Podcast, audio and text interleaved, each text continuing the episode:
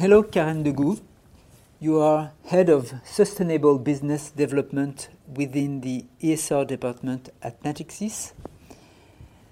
Why is the loss of biodiversity an issue? So, last year in uh, 2019, the Intergovernmental Platform on Biodiversity and Ecosystem Services, uh, which is the equivalent of the IPCC for, for climate, released its um, first report on biodiversity.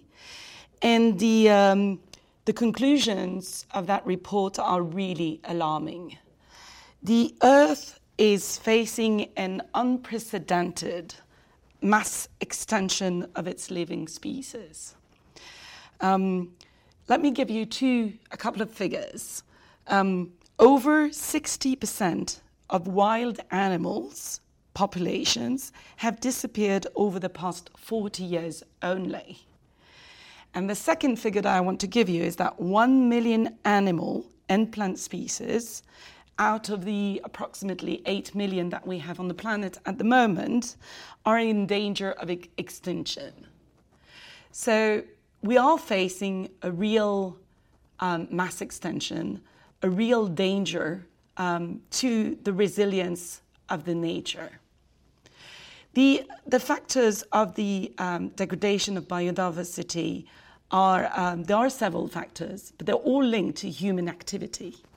Um, there are five main factors. The first one is the change of use of lands, so land use change, um, with def- a lot of deforestation in, uh, in the Amazon, for example.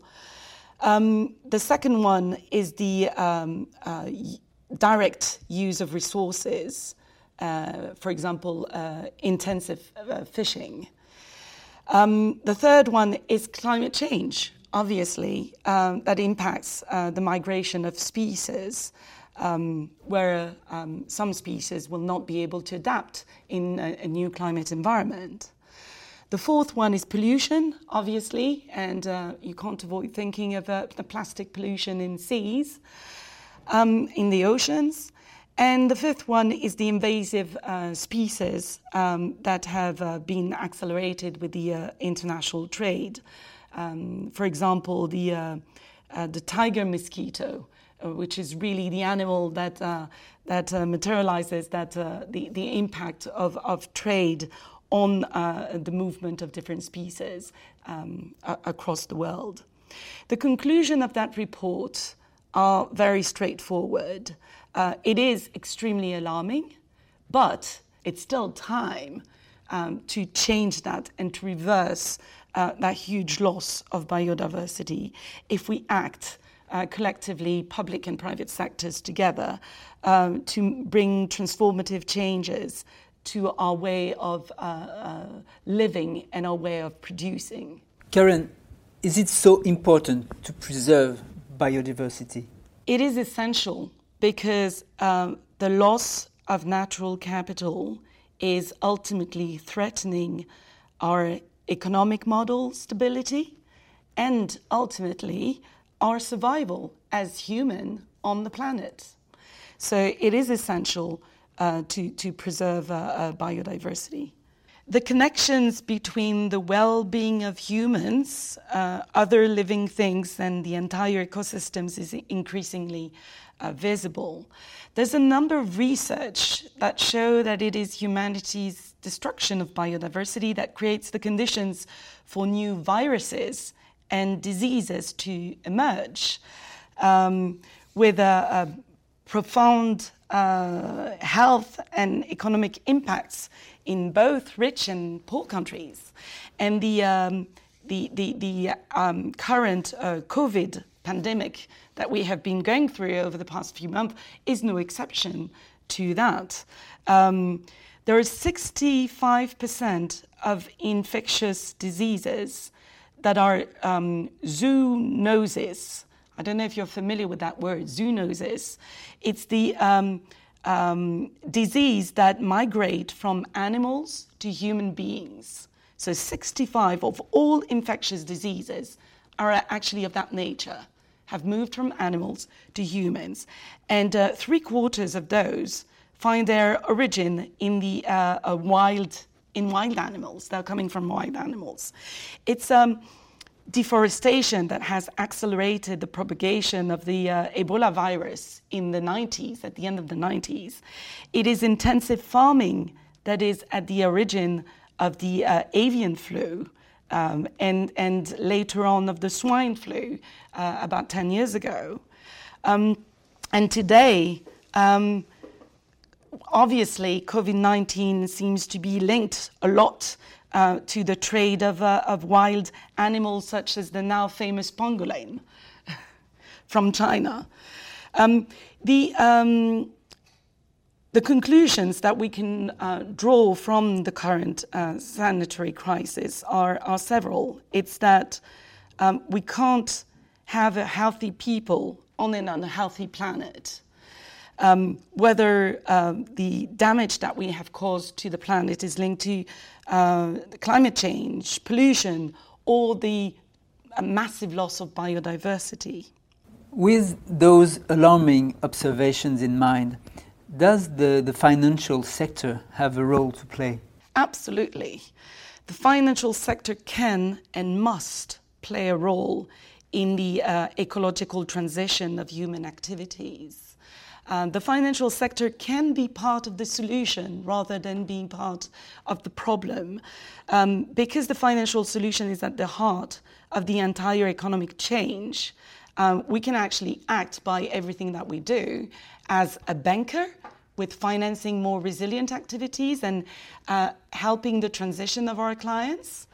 Um, as an asset manager, by investing in nature based solution, and also as an insurer, which is the third um, um, um, um business line of Natixis, um, by insuring people, businesses, projects that are more resilient and include biodiversity in the way they do biodiversity considerations in the way they do business.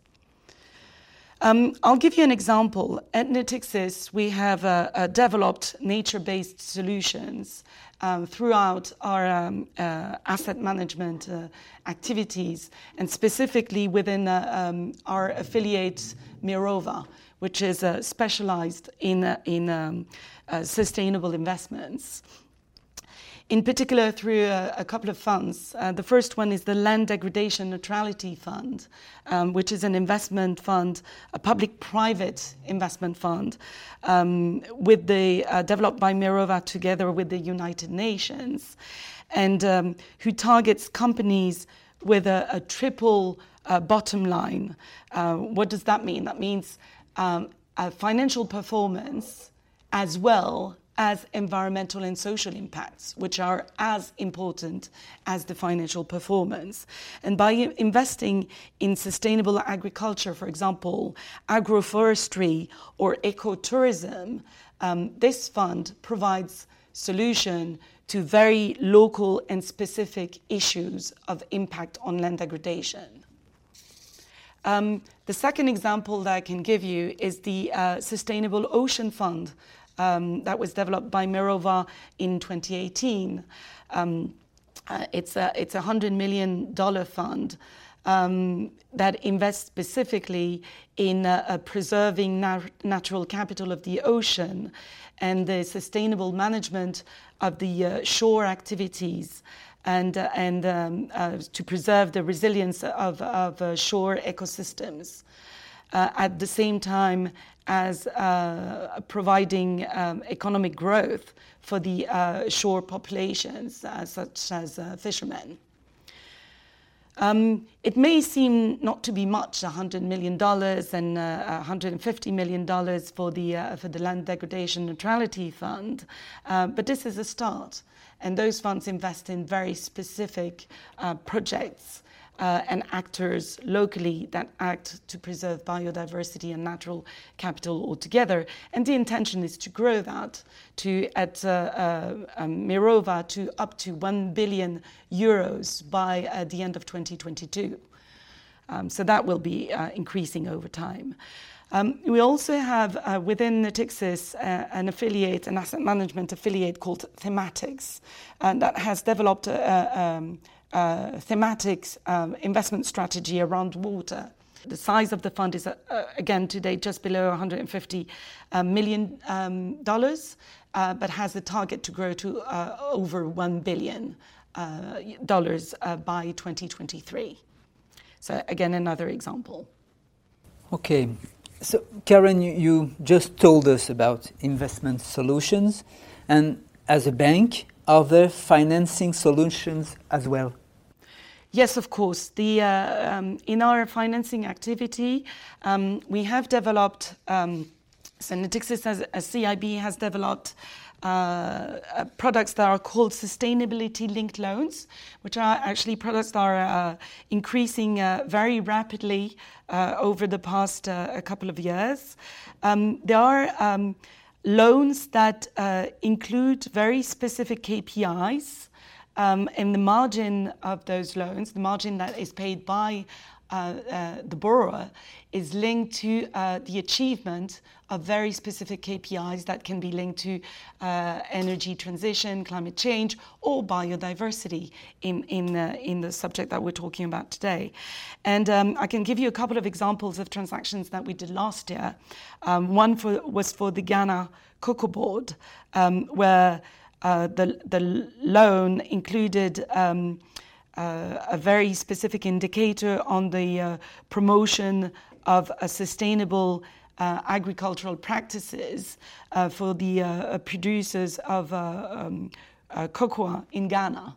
Another example is the loan facility that we granted to a um, French agricultural cooperative called Agrial last year um, where there are very uh, specific objectives that are linked to the uh, um, increase of um, uh, sales of uh, um, phytosanitary products, which are an alternative to chemical uh, products and the development of, of uh, biological products sold by the company.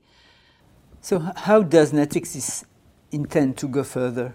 Um, Natixis has decided to mobilize all its business lines in support of biodiversity. Um, two years ago, in 2018, uh, we joined a French initiative called Act for Nature, which has since then become international. So it's now called Act for Nature International, um, which is a, a group of uh, companies signing up uh, to, to very concrete uh, um, um, pledges in favor of biodiversity preservation. Um, the commitments that we signed two years ago was a general pledge, but we have now transformed that into very specific, um, time bound, and measurable commitments across our business lines. So we have a very strong commitment at Natixis to include biodiversity across our different business lines and to actually uh, stand up to all of those commitments and to follow them over time and actually to increase the ambition over time. And the first, our first um, commitment is actually to include biodiversity in the uh, Natixis uh, next um, strategic plan that will be uh, uh announced in 2021. So that's our first uh, strong commitment. And then we have committed to a very specific, measurable um, other things li- which are linked, for example, to the uh, support of our clients in their environmental transition uh, by systematically including biodiversity issues in our sustainable finance offer uh, to, uh, to our clients. Uh, we have committed to measure the impact on biodiversity of our clients' operations, financing transactions, and part of the assets uh, that we manage in our asset management business. Um, we have committed to avoid, reduce, and compensate the impact on biodiversity, whether it's arising from um, um, our direct activities and indirect through financing and, and, um, and asset management. We've committed, I've mentioned that before, to uh, um, reach 2 billion euros of assets under management um, through uh, the uh, dedicated strategies to natural capital and the preservation of water resources with our affiliates Mirova and, uh, and Thematics. Uh, we have committed to train our staff Um, this is important because to raise the awareness of on biodiversity issues, uh, we need to train people on the subject. And finally, we have committed to actively contribute to the development by 2022 of a market-wide uh, standard for measuring biodiversity impacts. Because to be able to become a game changer on biodiversity, you need to start by measuring the impacts first. To, so using a, a, little bit the same way that for climate we have tons of CO2 um, uh, per euro, for example, we need to have a biodiversity loss to develop a metric which is equivalent that will be uh, um, that all actors, uh, whether asset managers or bankers, will be able to use to measure the loss to be able to act, uh, starting from there. A word of conclusion? Next year, in 2021, the COP15 of the Convention on Biological Diversity of the United Nations will happen in China, in Kunming. It was supposed to happen this year, but it's actually been pushed back uh, by one year because of the uh, COVID crisis. Um, it will be very, very important, as important as COP21 was for climate change. Um, at that time, governments, decision makers uh, need to um, understand what is at stake and they need to act to make sure that we don't go back to business as usual, um, that we don't go back to a system which is based only on profits and the intensive use of nature. We need to change our economic model to a model that is more stable, more resilient, and safer for human beings. And the um, COVID crisis can accelerate the change. It can work as a, a wake up call um, for, for, for, the humanity to actually act concretely, um, to change our way of living, our way of consuming, our way of producing. Everyone, and I strongly believe that, everyone has a role to play citizens, cities, companies, states, and the financial sector. Um, the financial sector can and will um, play its part in the uh, necessary transition towards a more resilient model. And that's the condition of our survival. Thank you very much, Karen. You're welcome. Thank you.